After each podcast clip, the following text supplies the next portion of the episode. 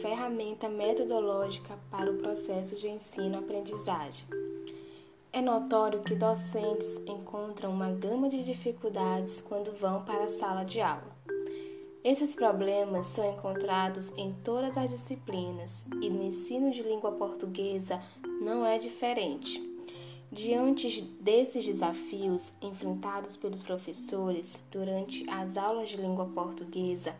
em relação ao processo de ensino, percebe-se que há uma grande necessidade em aprimorar suas práticas pedagógicas a partir de metodologias diferenciadas com a finalidade de fazer com que o aluno desperte interesse pelas aulas e que esse conhecimento aconteça de maneira dinâmica.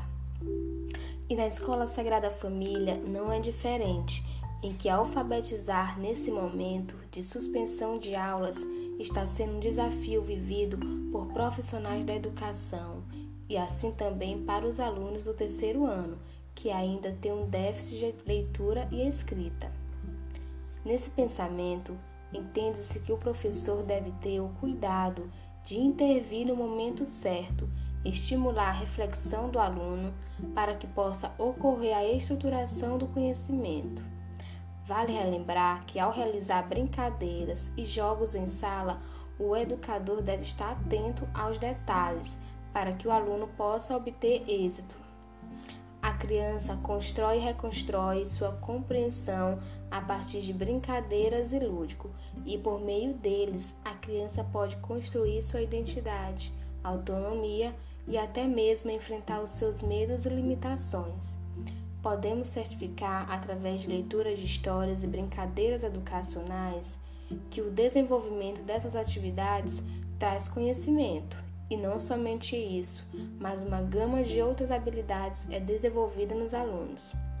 E como todas as disciplinas, a língua portuguesa pode utilizar esse método de ensino para enriquecimento das aulas,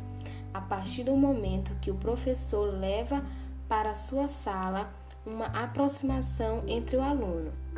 o que é fundamental, pois o aluno que não interage com o professor naturalmente não se sente à vontade para fazer questionamento ou tirar dúvidas. Portanto, através desse estímulo do lúdico no ensino fundamental, especialmente no terceiro ano da Escola Sagrada Família, que existe essa deficiência de leitura,